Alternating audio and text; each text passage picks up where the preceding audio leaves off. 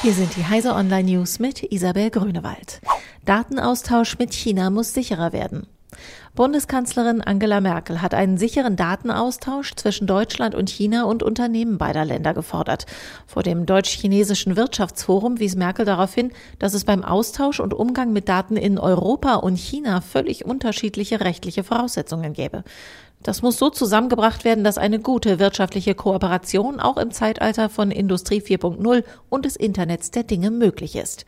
Dabei gehe es um mehr als nur Patentfragen und den Schutz des geistigen Eigentums, mahnte die Bundeskanzlerin. Brüssel genehmigt Telekom-Übernahme von UPC Austria. Die EU-Kommission hat die Milliardenübernahme des Kabelnetzbetreibers UPC Austria durch die Deutsche Telekom genehmigt. Laut Telekom ist die Transaktion 1,9 Milliarden Euro wert. Der Bonner Konzern ist in Österreich bereits mit dem Mobilfunker T-Mobile Austria vertreten. Erklärtes Ziel ist es aber, den Kunden möglichst viel aus einer Hand anbieten zu können. Mobilfunk, Breitband, Internet und Fernsehen. Mit der Übernahme will man diesem Ziel ein Stück näher kommen. BMW wird erster Großkunde bei Batteriezellenfabrik in Thüringen. In Thüringen wird eine der größten Batteriezellenfabriken für Elektroautos in Europa gebaut. Der Vertrag mit dem chinesischen Hersteller CATL ist unter Dach und Fach. Als erster Kunde des neuen Werks bei Erfurt vergab der Autobauer BMW einen Milliardenauftrag an die Chinesen.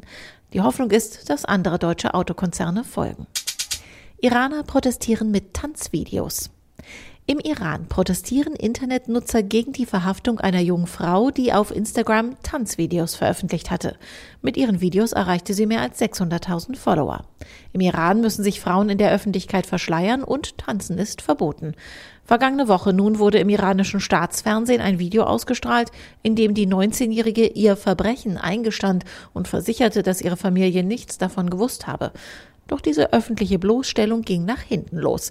Inzwischen veröffentlichen immer mehr Iraner, sowohl Frauen als auch Männer, Videos im Netz, auf denen sie tanzen. Diese und alle weiteren aktuellen Nachrichten finden Sie auf heise.de.